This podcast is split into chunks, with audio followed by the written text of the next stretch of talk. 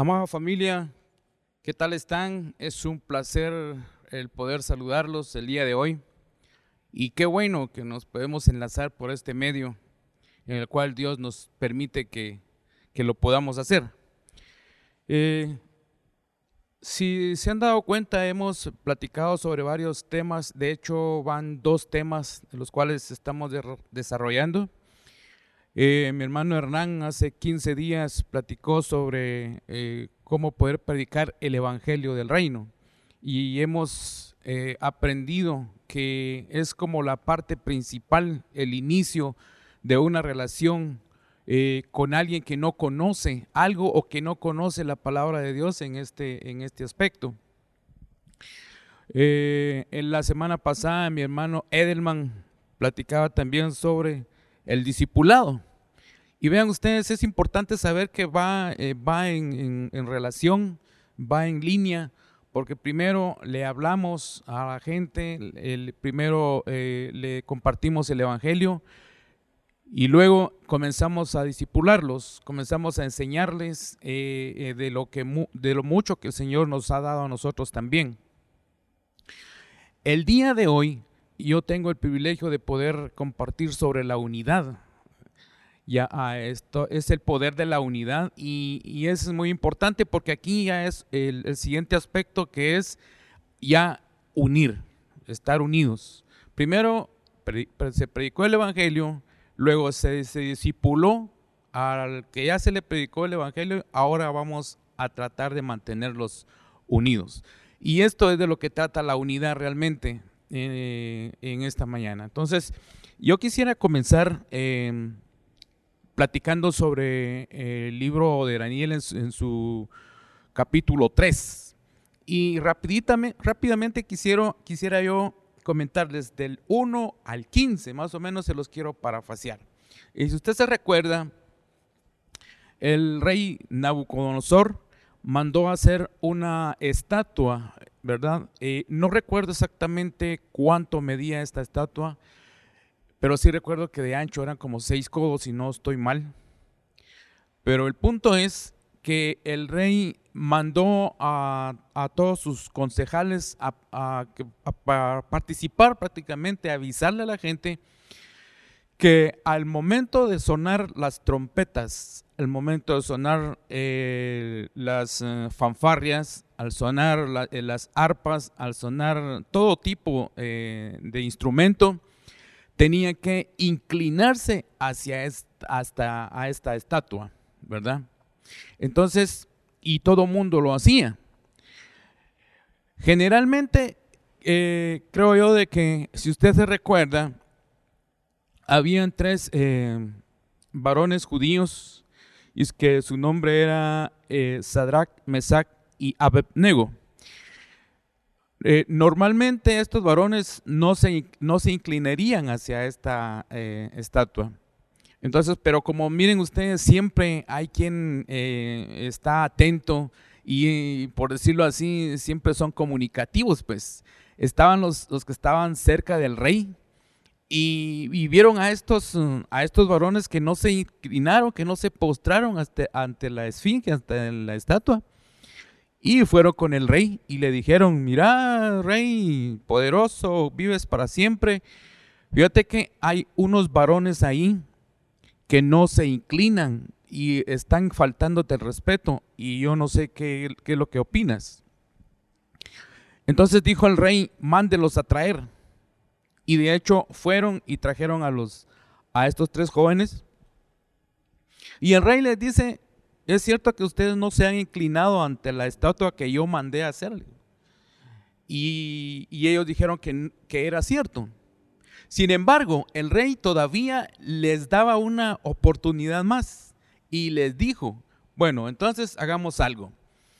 Al, al, sonido de las trompetas, de las fanfarrias, de las arpas y todo lo que suena, ustedes van a inclinarse ante esta estatua que yo les, he hecho y creo que eh, ustedes van a adorar a nuestros dioses. Entonces, estos varones, lógicamente no lo iban a hacer. Y aquí es donde yo comienzo a, la lectura, que son tres mm, versículos. Dice en, el, en Daniel 3, 16 al 18. Dice en el 16, Sadrach, Mesap, Abednego respondieron y dijeron al rey Nabucodonosor, no nos cuidamos de las respuestas sobre este negocio. 17. He aquí, nuestro Dios, a quien honramos, puede librarnos del horno de fuego ardiente y de tu mano, oh rey, nos librará. Y finalmente en el 18 dice, y si no, sepas, oh rey, que a tu Dios no adoraremos y a la estatua que tú levantaste no honraremos. Vean ustedes qué, qué, qué certeza la, la, de estos jóvenes, pues. Y aquí es aquí es exactamente, mire, eh, póngale usted atención a esto, donde dice, y si no, sepas, oh rey, que a tu Dios no adoraremos. esta parte, miren ustedes, es muy fundamental, porque eran certeros, ellos estaban claros en lo que estaban haciendo. Ellos bien podrían haber dicho el uno al otro, mira vos, em, eh, Sadrach, ¿Y por qué no pues nos inclinamos esta vez, aunque sea para que el rey no diga nada y aunque después sigamos adorando a nuestro Dios? No, lo, no era así, ellos no lo pensaron así, ellos estaban unidos y aquí es donde entra la unidad. Miren ustedes que era tanta la unidad que ellos estuvieron dispuestos a ir al horno de fuego. Y ninguno de los tres dijo yo no, ninguno de los tres eh, se, se aferró a algo, sino que estaban claros que ellos estaban adorando solamente al Dios Todopoderoso. Y entonces esto eh, llamó a ir al rey y los arrojó, dice, al horno del fuego ardiente. Y era tanto que cuando los hombres que los llevaban a ellos entraron a la puerta del horno, ellos eh, se quemaron también, ¿verdad? Pero lo, lo más especial de esto, ustedes, es cuando en el fondo viene y el rey dice, bueno, dijo, y no eran tres los que, los que metimos al horno, dijo. Yo ahí veo cuatro y veo, veo a alguien como al hijo de, de los dioses, dijo. Entonces él se dio cuenta que la unidad que había en estos, en estos jóvenes judíos era tal que estaban también unidos con el Señor, unidos con Dios, en el momento que ellos fueron arrojados al horno de fuego, el Señor estaba con ellos, estaban unidos en ese lugar. Dice que se estaban paseando en ese lugar y que ni un cabello de ellos se quemó.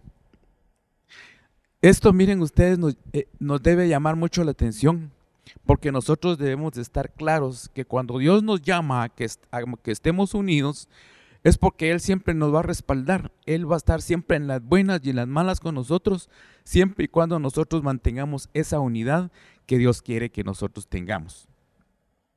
Entonces, el profeta Amós pregunta, en Amós 3.3, el profeta pregunta, ¿andarán dos juntos si no estuvieran de acuerdo? Y la respuesta lógica es imposible. No puede solo uno andar de acuerdo. No puedo yo decir eh, que me voy a poner de acuerdo en algo porque no, lo estoy haciendo con ninguno. Pero si yo vengo y llamo a alguien, a mi esposa, a mi hijo, independientemente de qué, en qué nos estemos poniendo de acuerdo, pero si yo vengo y me pongo de acuerdo con mi esposa, por ejemplo, vamos a poder caminar hacia una sola línea, ¿verdad? Vamos a caminar de acuerdo. No digamos si ya somos en familia, en la cual nosotros también tenemos que ponernos de acuerdo con ellos, ya que son parte de la misma. Y esa unidad es la que va a ser recompensada de parte de Dios porque Él va a ser parte de esa unidad. Entonces, tomemos muy en cuenta nosotros que realmente lo que Dios quiere es que nosotros mantengamos esa unidad. Y entonces, fíjense ustedes que hay algo muy, muy especial en esto. Dos factores importantes que yo quisiera que viéramos en este, en este día. Y dice, el poder de la unidad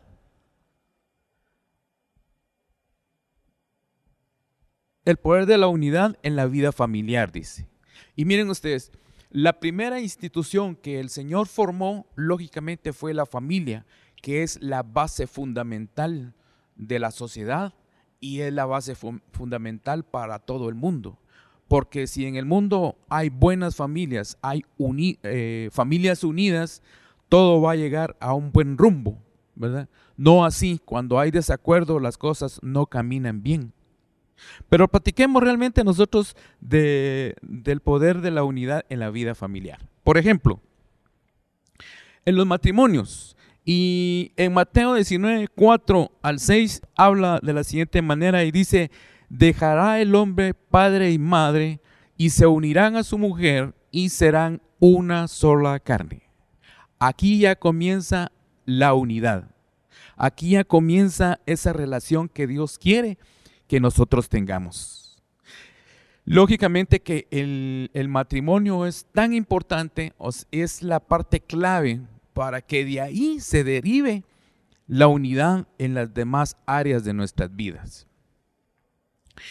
En, la parte de nuestros hijos, nosotros debemos tomar en cuenta que mientras nosotros no les eh, mostremos los principios y valores que el Señor quiere que les mostremos, nosotros no vamos a poder sembrar ninguna semilla en ellos y lógicamente no vamos a poder eh, recoger esa semilla, no vamos a poder cosechar de eso que nosotros estamos sembrando.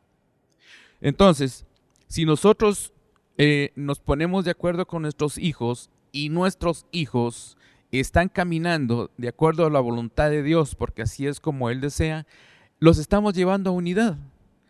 Y cuando ellos son pequeños, yo recuerdo hace eh, unos años, una hermana nos decía en la iglesia en el hogar que ella no quería llevar a sus hijos porque sus hijos molestaban mucho y, cuando miraban, eh, eh, los hijos ya estaban dormidos, estaban pequeños.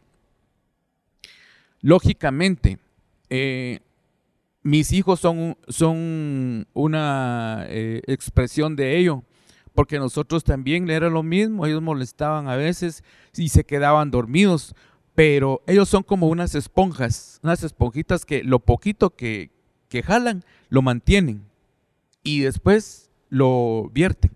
Y es muy importante porque fíjense ustedes que todo lo que nuestros hijos aprenden de pequeños lo van a poder dar cuando sean grandes.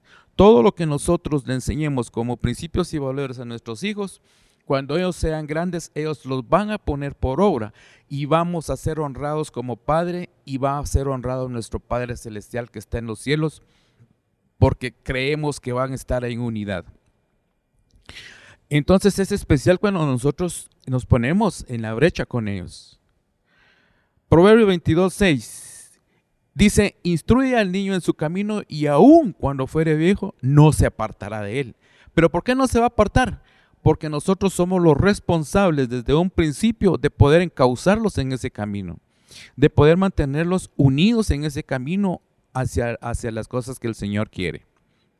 Vean cómo es de agradable cuando, yo no sé si a usted le pasa, pero yo, yo creo que cuando nuestros hijos eh, están en, una, en un ministerio o cuando están sirviendo al Señor, lo están haciendo de una manera especial para el Señor y no para los hombres. Esto es mantener una unidad con el Señor a través de la unidad que se ha mantenido como familia. Entonces nosotros tenemos que tomar en cuenta esto. Miren, y del matrimonio, de la familia, de los hijos, es tan importante hablar porque son la base de, la sociedad. Es el fundamento donde está, eh, que está cimentado sobre la roca y debemos mantenernos firmes sobre esa roca que es Cristo Jesús. Entonces es muy especial que nosotros analicemos esto. La palabra de Dios dice, herencia de Jehová son los hijos y vamos con los hijos otra vez. Porque definitivamente son una bendición. Y cuando nuestros hijos nacen, nosotros desde, aún desde antes de que nazcan, nosotros ya tenemos que mantener esa unión. ¿Y dónde empieza esa, esa unidad? Mi esposa y yo. Nuestros hijos, nuestros hijos cuando están en el vientre de su madre perciben lo bueno, perciben el amor de Dios, perciben el amor que nosotros les tenemos a ellos porque se los estamos mostrando y porque le mostramos ese amor al Señor. Entonces ellos comienzan desde un desde muy pequeñitos a estar en unidad, a que estemos juntos. Nosotros debemos enseñar a nuestros hijos, a nuestra esposa, a que nosotros debemos estar siempre juntos, unidos, como a Dios le agrada. Y vean ustedes, esto es especial porque eh, en mí ha pasado algo muy importante y es que he pasado muchas veces por situaciones muy, muy, muy difíciles. Y los que están conmigo siempre son los que están, han estado conmigo unidos, mi esposa y mis hijos. No importa cuál sea la situación difícil que estemos pasando, pero ellos siempre van a estar ahí. Y de ahí que hay otros familiares, otras personas que van a estar con nosotros, pero la familia es una base importante, una, una base fundamental para que nosotros mantengamos esa unidad. Es muy especial que nosotros analicemos eso. Entonces, ¿por qué les hablo un, tanto de la familia? Porque creo que es lo más importante que nosotros debemos de tener. Ahora, yo quisiera platicarles del siguiente punto que es muy importante y de suma importancia, y es el poder de la unidad en la iglesia.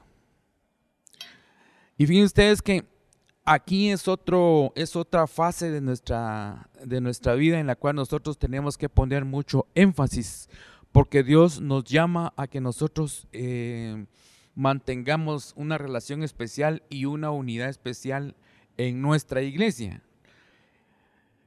La oración de Jesús en Juan 17, 20 23 nos debe llevar a considerar responsablemente el valor que Dios mismo da a la unidad que debe reinar y manifestarse en la vida de la iglesia, o sea, en los creyentes.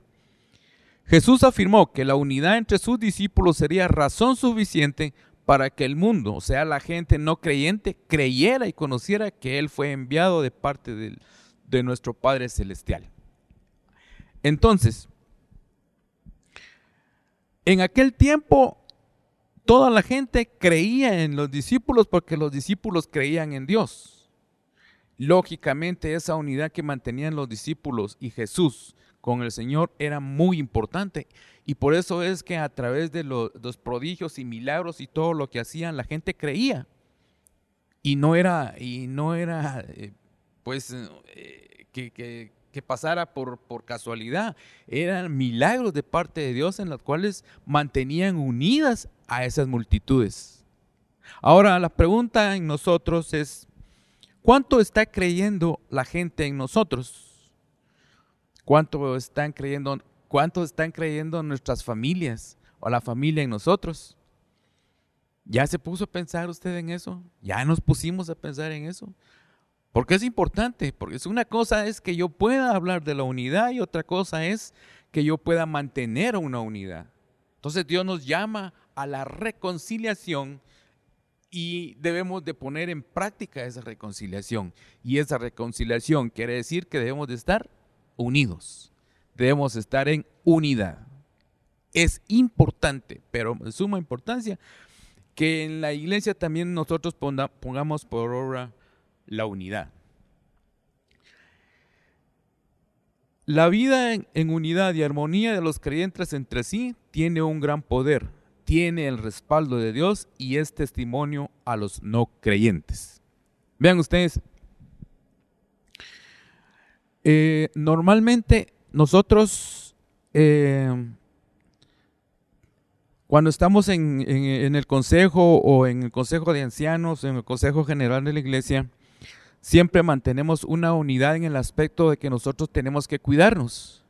Y nosotros tenemos la responsabilidad de cuidarnos unos a los otros. Eh, nos decía mi hermano Hernán, miren ustedes, yo estoy dispuesto a que ustedes me puedan llamar la atención, a que ustedes me puedan decir mis cosas, siempre con el debido eh, orden. Y miren ustedes, el saber nosotros que hay unidad en ese aspecto, que podemos nosotros cuidarnos, que podemos decirnos las cosas, creo yo que eso nos, nos llama más a la unidad. Y de ahí se desprende la situación que cada uno de nosotros nos cuidamos unos a unos. Ahora, ¿cómo podemos nosotros mantener esa unidad? Hay varias eh, formas. Y, hay formas sencillas. Por ejemplo, me decía alguien, vos, pero hoy en este tiempo no podemos visitar a ninguno. Pero tenemos teléfono, tenemos las computadoras, eh, tenemos diferentes formas de poder hacerlo. Y miren ustedes, una llamadita que uno haga es especial. Si yo recibo una llamada de, un mi hermano, yo me siento muy bien, porque a veces uno le hace falta que alguien le diga, mira vos, que Dios te bendiga, necesitas saber cómo estás. Y de repente eh, va a ser tanta mi necesidad que tal vez yo voy a poder expresar lo que estoy pasando, porque se mantiene esa unidad debemos mantener siempre esa unidad. Y nosotros, como les venía diciendo, eh, nos cuidamos en ese aspecto. Ahora, si nosotros nos vamos a la iglesia en el hogar, yo pregunto, ¿cuántas veces ha llamado usted a su líder? Ah, pero es que mi líder a mí no me llama. Pues llámelo usted. ¿Cuántas veces ha visitado a su líder? es que él tampoco va a mi casa, entonces vaya a su casa, compre unas campechanas y dígale, mi hermano, voy a llegar a tu casa, prepárate el cafecito, nos vamos a comer una campechana y platicamos. Qué bien se va a sentir eso, eso es mantener la unidad. Y aquella situación de que cuando alguien está pasando por una situación difícil, máxime en, esta, en estas eh, instancias de pandemia que estamos pasando, cuando alguien sabemos que está padeciendo, lo, menos que podemos hacer es llamarlos, orar por ellos y qué bueno si nosotros podemos eh, transmitir algo más que eso. ¿Sí? Entonces es muy importante eso.